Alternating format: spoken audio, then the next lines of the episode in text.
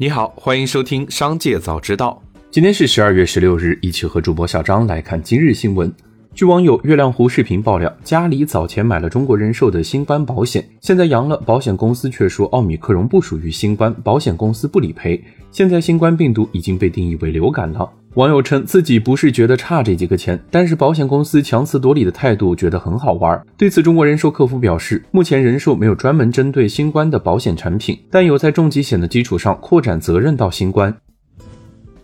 十二月十五日，钟南山院士在全国高校抗疫大讲堂讲座中提到，两千零九年世界范围内爆发甲型 H1N1 流感，中国约有十二万人患上此病，死亡率大约是百分之零点六。已经相当高了。现在致死率百分之零点一左右的奥密克戎约等于普通季节性流感，因为已经不存在肺炎症状，所以现在已经不适合叫新冠肺炎了。现在发展到的阶段实际上是新冠上呼吸道感染，或者说就叫做新冠感冒。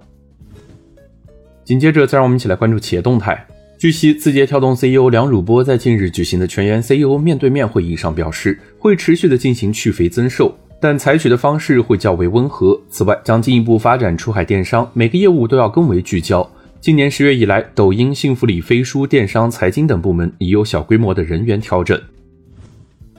连锁超白步步高为了减持亏损，预计用三到五亿元的损失代价来收缩甚至退出四川等多地的超市市场。一方面，超市业态自二零二二年四季度起关停，并从四川市场全面退出。江西市场大幅收缩至新乡、萍乡、宜春三地，湖南、广西两省也将同步关停并转低效亏损门店。另一方面，上述市场的购物中心和百货店将继续运营。经测算，此次收缩将产生闭店损失约三至五亿元。近日，小米集团发布首部知识产权白皮书。白皮书显示，截至目前，小米技术研发进入十二个科技领域，大数据、云计算及人工智能，同时基于智能制造进入机器人、无人工厂、智能电动汽车等，总体细分领域达到了九十八项。在这些领域中，其积累了大量的知识产权成果。截至二零二二年九月三十日，其在全球范围内拥有的专利超过二点九万项，覆盖全球六十多个国家和地区。辣条股卫龙十五日在港交所上市，发行价为十点五六港元，开盘报十点零二港元，低开百分之三点四。二零二一年，业内给予卫龙估值曾达到六百亿元人民币，而上市估值仅二百一十六亿元左右。业内人士表示，估值降低主要由于二零二二年卫龙销售数据增长不理想，且半年报亏损。对于卫龙后期市场表现，需密切关注公司产量增长是否能为其利润带来相应的增长。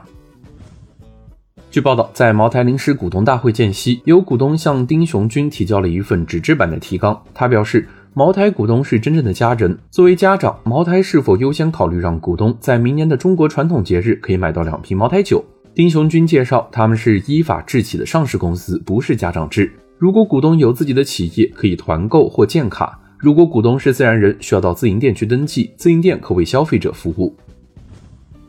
十二月十五日，继华为和北汽将推出智选车消息后，宁德时代同时宣布与华为终端奇瑞合作。目前，华为智选车这一模式下的合作车企为赛力斯，双方共同打造了问界品牌。对此，赛力斯相关人士表示，公司做好他们该做的事。对于华为是否会放弃和赛力斯合作，上述人士称没有这个情况，明年还会继续推出新车。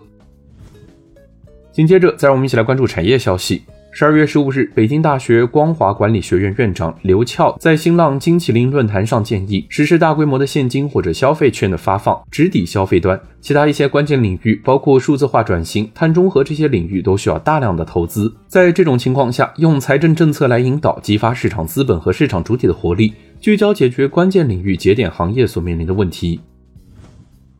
据了解，今年整个车厘子季，我国进口量预计会明显的增加。智利是车厘子全球主产地。据统计，今年智利车厘子进口总量预计比去年增加百分之二十五。业内人士表示，预计今年过年前车厘子价格会比去年同期便宜很多，在终端甚至可能会出现二十五元一斤甚至更低的价格。